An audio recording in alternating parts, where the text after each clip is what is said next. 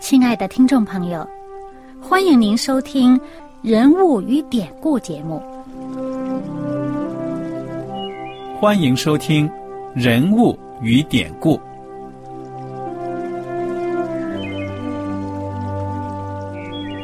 听众朋友们，当你读圣经的时候，不知道有没有过这样的想法？生活在几千年前的圣经人物。与我们这生活在二十一世纪的人有什么相关吗？那些古时候缔造了历史的伟人们，只是些令我们感叹而望尘莫及的对象吗？那些败坏了品德的小人和有负圣托的失败者，难道只是为了让我们嗤之以鼻吗？在这个人物与典故的节目里。我和小燕将与大家一起，通过圣经中的人物和他们的事迹，看看我们能从他们的故事中得到哪些启发，以便用正确的态度来对待我们每天所面对的生活和挑战，共同奔走天国的旅程。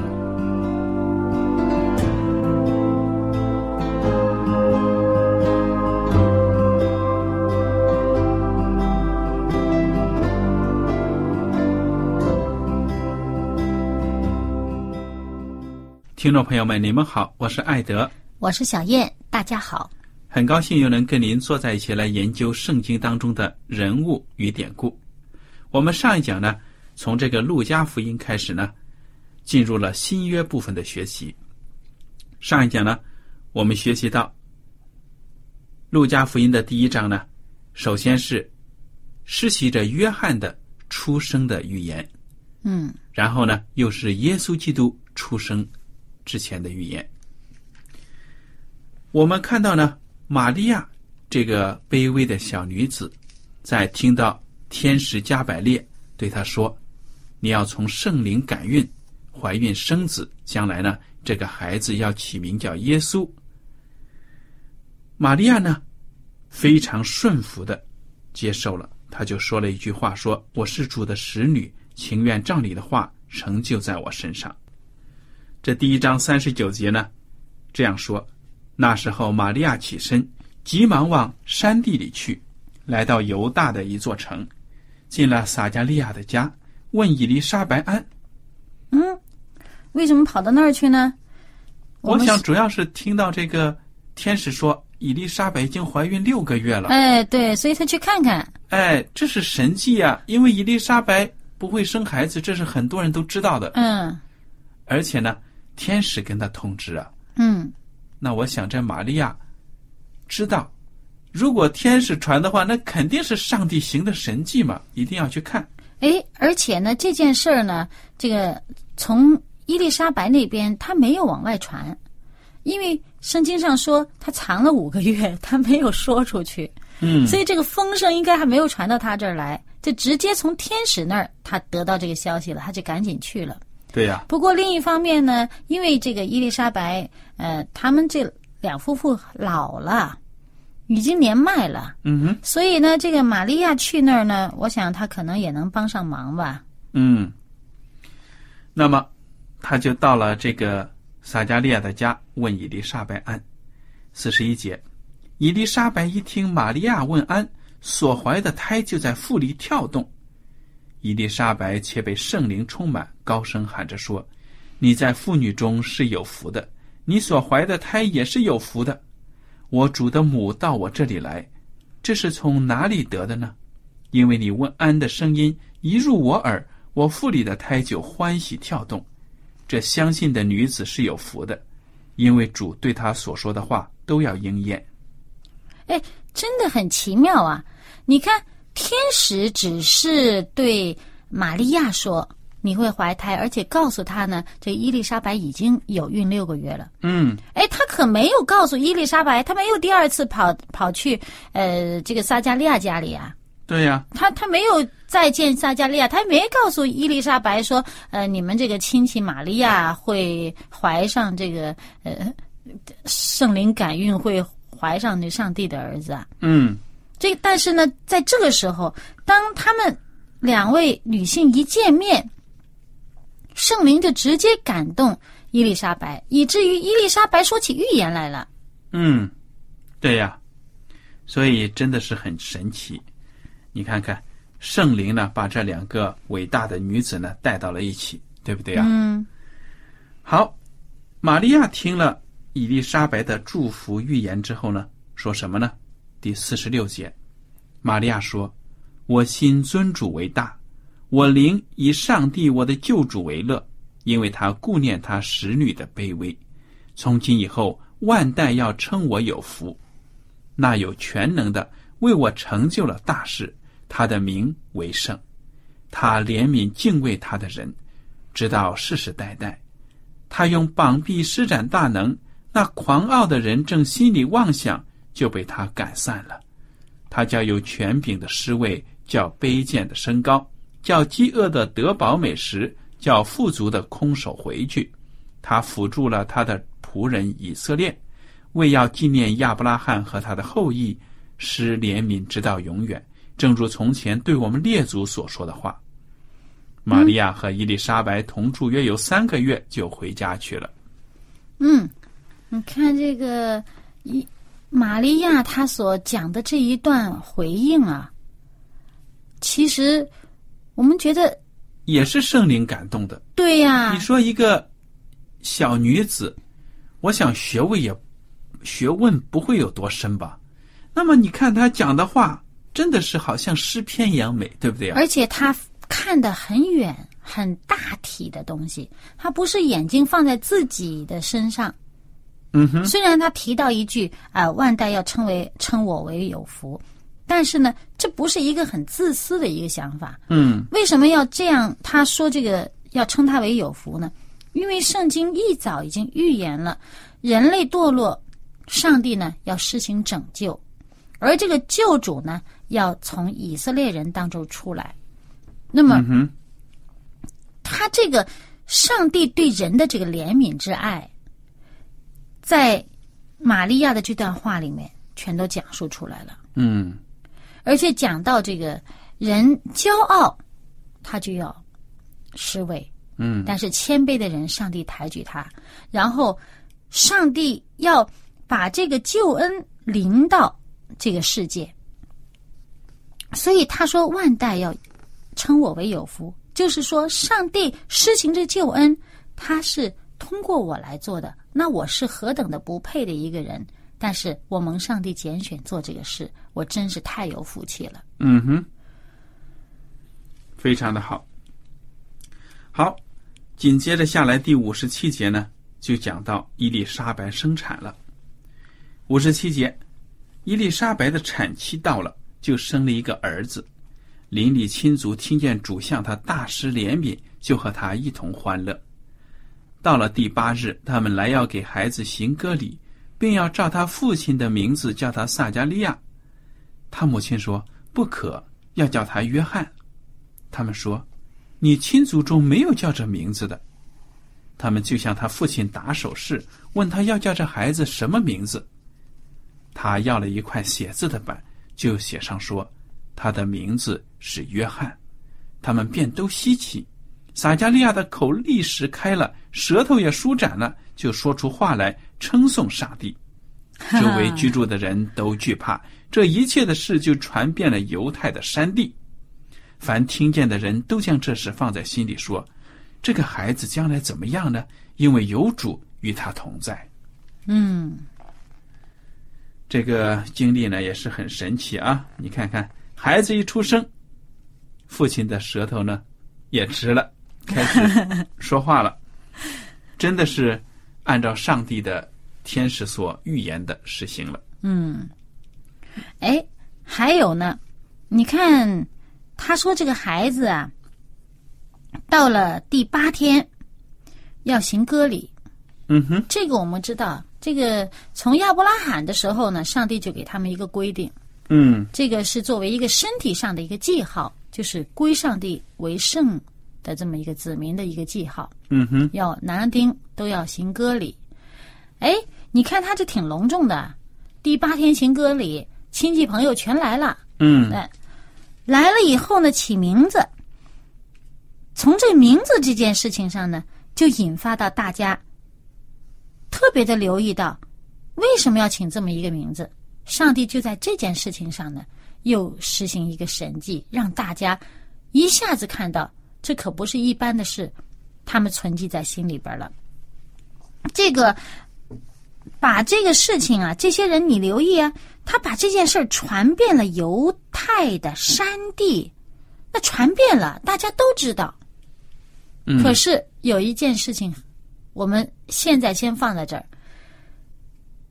这个约翰比耶稣早六个月吧？嗯如果他们都是正常的这个出生时间的话，早六个月。嗯哼，六个月前才有这么一件奇妙的事儿，但是人们的心有没有预备好迎接主的来临？嗯，这事儿是大事儿啊！对呀、所以他们当时的注意力呢，都是在这个约翰身上的，说这孩子将来哇了不得啊，什么前途，具体什么讲不出来，但是这明显是神迹。哎，而且呢，我们再看后面他父亲撒加利亚被圣灵充满所说的这段预言，就知道这孩子的身份和他将来要做什么事情。嗯，好的。那么第六十七节呢，就是撒加利亚的预言，也是他的一个祷告了，赞美上帝的了。他父亲撒加利亚被圣灵充满了，就预言说：“主以色列的上帝是应当称颂的，因他眷顾他的百姓，为他们施行救赎，在他仆人大卫家中为我们兴起了拯救的脚，正如主借着从创世以来圣先知的口所说的话。”拯救我们脱离仇敌和一切恨我们之人的手，向我们列祖施怜悯，纪念他的圣约，就是他对我们祖宗亚伯拉罕所起的事，叫我们既从仇敌手中被救出来，就可以终身在他面前坦然无惧的用圣洁公义侍奉他。孩子啊，你要成为至高者的先知，因为你要行在主的前面，预备他的道路。叫他的百姓因罪得赦，就知道救恩。因我们上帝怜悯的心肠，叫清晨的日光从高天临到我们，要照亮坐在黑暗中死荫里的人，把我们的脚引到平安的路上。你看这个祷告呢，可以说是一个做父亲的捧着自己的孩子对他的一种祝福和期望，对吗？嗯，那么。在我们这个看到他这段祷告里面啊，头一半儿他就讲到要把我们从这个仇敌手中救出来。嗯哼，这种观念呢，也很多人呃当时都会觉得这可能指的是从被压制当中，从被罗马人的压制当中救出来。但是呢，圣经上所讲的不限于这么简单。嗯哼，然后后一半呢，就讲到什么呢？后一半呢，就讲到这一段话呢，我们可以在以赛亚书第九章这个第二节开始的这里面可以见到几乎一样的话。嗯，这个是预言。那么这段预言，我们因为撒加利亚怎么会说到这段预言呢？因为这里面讲到了这个呃弥赛亚耶稣基督的降临。他要把他的百姓呢，呃，引到这个平安的路上，他要像光照亮这些黑暗当中的人。哎，那怎么会讲到弥赛亚了呢？我们要记得，我们上一节呢讲到这个撒加利亚，他在殿里面，他在圣殿里面，天使向他说的那段话，天使给他的预言说，这个约翰。他生出来，上帝，呃，要使用他。我们看一看《路加福音》第一章，从这个十六节到呃十七节上面讲，他要是许多以色列人回转归于主他们的上帝，他必有以利亚的心智能力行在主的前面。哎，他就是为主基督开路的那一位。嗯这个是在我们上一次讲过呢，是在旧约的最后一卷书《马拉基书》里面是已经预言到了。嗯那么我们上一讲的呢，是这一段话几乎是马拉基书最后一句话的完全照搬过来，而在马拉基书的第三章，我们就看到呢，这个第一节，圣经已经预言了，同时预言了约翰和耶稣两个人的这个出现。嗯，所以在撒加利亚他的这段话里面，他得了天使给他的这个预言，而且他自己在这段话里面，就等于向嗯、来围观呢、来来庆贺的这些人呢，亲口又讲出进一步的这个预言，也是嗯上帝借着他的口再说预言，就是讲到他这个孩子将来是要做些什么事情的。嗯哼，那么这些人，他们把呃施洗约翰的降生这件事儿、这件神迹，再加上呃他这个父亲呢所做的这个预言呢，他们听了就存记在心里边了。可是究竟有没有什么反应？他们知道这个开路的人都来了，那主还会远吗？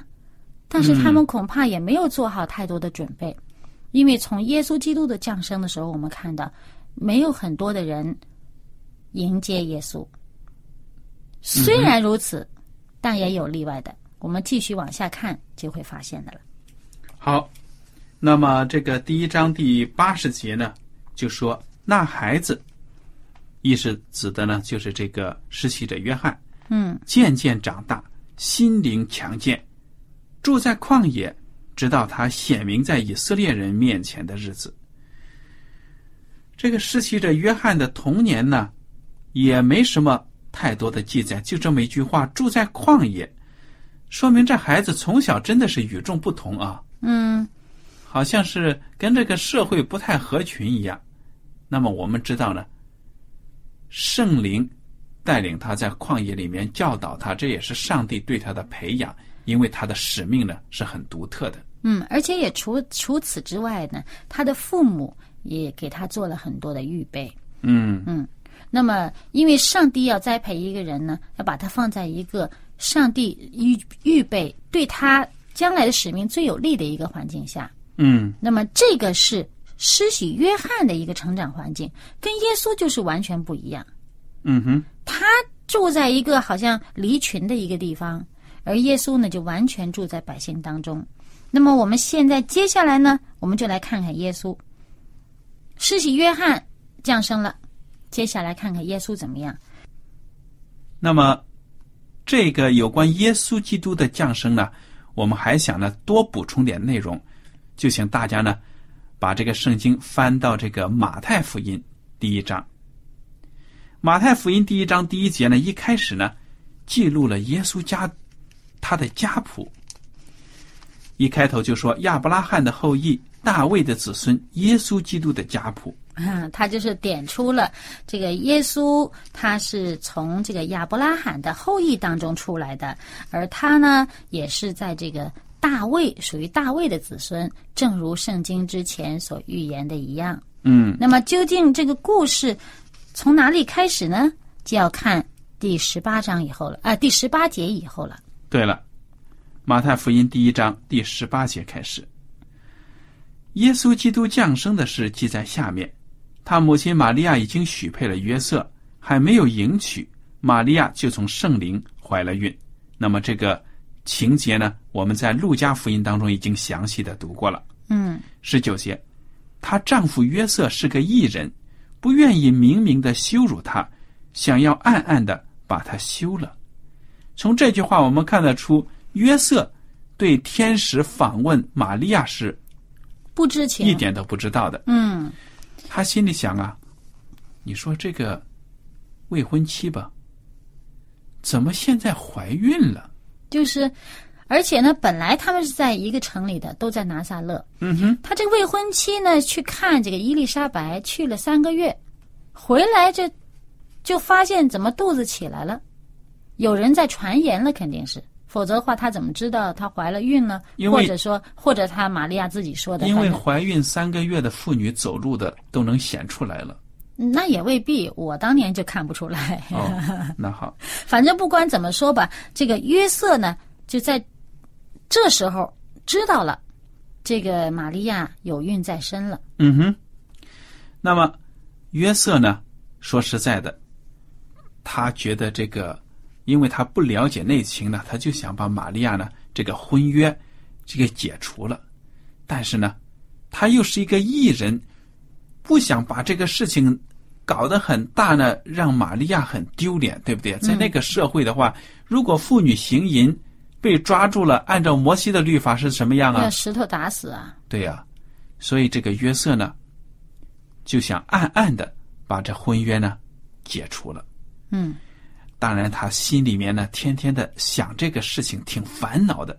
第二十节，正思念这事的时候，有主的使者向他梦中显现，说：“大卫的子孙约瑟，不要怕，只管娶过你的妻子玛利亚来，因她所怀的孕是从圣灵来的。她将要生一个儿子，你要给他起名叫耶稣，因他要将自己的百姓从罪恶里救出来。”嗯，这话跟玛利亚的一样。对了，上帝呢，直接的干预了，不要让这个约瑟呢做出一个愚蠢的抉择。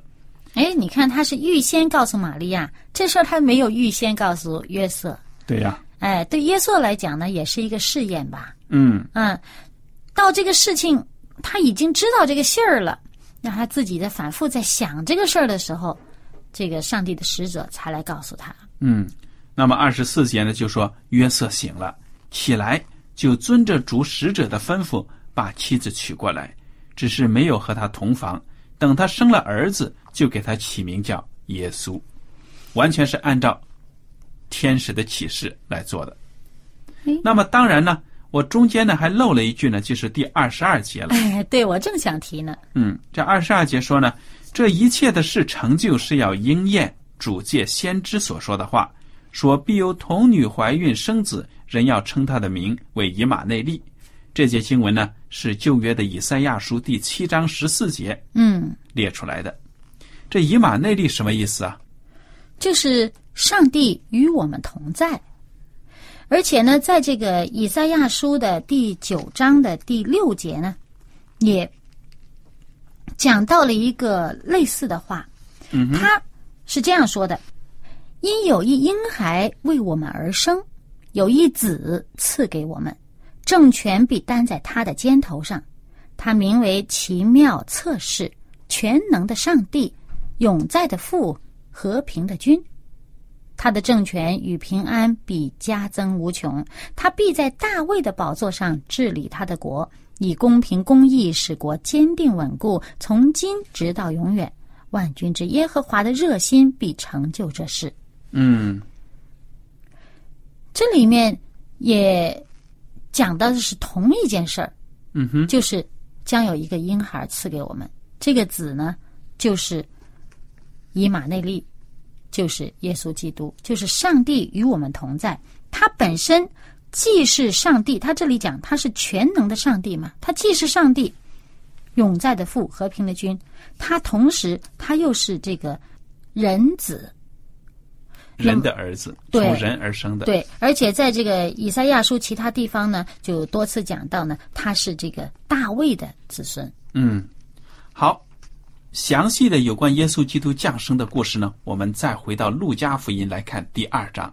嗯那么圣经呢就说了，当时的凯撒，也就是罗马帝国的皇帝奥古斯都呢，下了旨意，要天下的百姓都去回到自己的家乡呢登记人口普查。嗯哎，约瑟呢，由于他是从哪里来的呀？大卫的城伯利恒，因为他是大卫的后裔嘛，祖籍是那儿的。所以就带着怀孕的妻子玛利亚呢往伯利恒去。结果呢，玛利亚那个时候呢，身孕已重了，就走到了这个伯利恒的一个小旅馆的时候呢，就要生了。哎呀，当时呢，客店里都没有地方住了。那么，因为这个回乡报户口的人太多了，对呀，而且他们身子不方便，肯定走的比人家慢。嗯，那到了那儿的时候，真是没地儿住了。对了，所以呢，就把孩子生了，用布包好呢，放在马槽里。那么这个故事呢，就是我们所熟知的圣诞节的时候所想象的情景。耶稣呢出生，生在马槽里了。哎，第八节呢就讲到了，在伯利恒郊外的牧羊人呢，晚上正在看守羊群的时候，有主的使者突然站在他们旁边。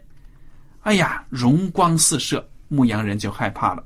那天使对他们说：“不要怕，我是给你们报大喜的信息的。”是关乎万民的，嗯，跟所有的百姓都有关。嗯，说呢，今天在大卫的城里面呢，为你们生了救主，就是主基督。你们去啊，就是在马槽里面看到一个婴孩，身上裹着布呢，放在马槽里，那就是了。嗯，那就是记号了。对了，那么圣经的十三节还描写到一大队的天兵同天使呢。赞美上帝，唱颂赞的歌啊！哎，在至高之处，荣耀归于上帝；在地上，平安归于他喜悦的人。唱完了，这圣诞节常引用的歌词。对了，一唱完呢，众天使就升天上回去了。牧羊人说：“哎，我们得去看看。”于是他们急急忙忙的就到了伯利恒，找到这个小旅馆，又看到马槽里放着婴孩。那么就是看到旁边呢，就是玛利亚和约瑟在那里。哇！一看到这些牧羊人呢，就把有关这孩子的事情呢传开了。嗯，凡听见的就诧异牧羊之人对他们所说的话。玛利亚却把这一切的事呢存在心里，反复思想。牧羊人回去了，因所听见、所看见的一切事。正如天使向他们所说的，就归荣耀与上帝，赞美他。嗯，你看这个经历呢，多么的神奇啊！对啊，而且我们刚才提到了，这个施洗约翰出生的时候，消息已经传开了。嗯哼，有些人，绝大部分人都没有预备迎接主的来临。但是你看这个呃牧羊人，呃伯利恒郊区荒野上这个牧羊的人，上帝的天使怎么就向他显现，不向其他人显现呢？显然他们心里边有盼望，他们好像挺愿意这件事儿来临的。那么天使向他们显现，一把这大好的消息给他们，他们怀着热情就去证实，看到了以后就到处去传开了。嗯，所以呢。很多事情，上帝给我们预言了。有时候叫我们做一些事情，我们心里边是不是预备好要去承担上帝呼召我们做这件事儿？你心里没有预备，上帝未必会选上你。对呀。好了，我们今天的节目呢，到此就结束了。如果大家听了今天的故事，有什么想法或者问题呢，可以写信给我们。艾德和小燕呢，真的是非常感谢您今天的收听。愿上帝赐福带领你们。我们下次节目呢，再会。再会。喜欢今天的节目吗？若是您错过了精彩的部分，想再听一次，可以在网上重温。我们的网址是 x i w a n g r a d i o 希望 Radio，或是找旺福村也可以找到。记得把好东西介绍给您的朋友。与他一起收听。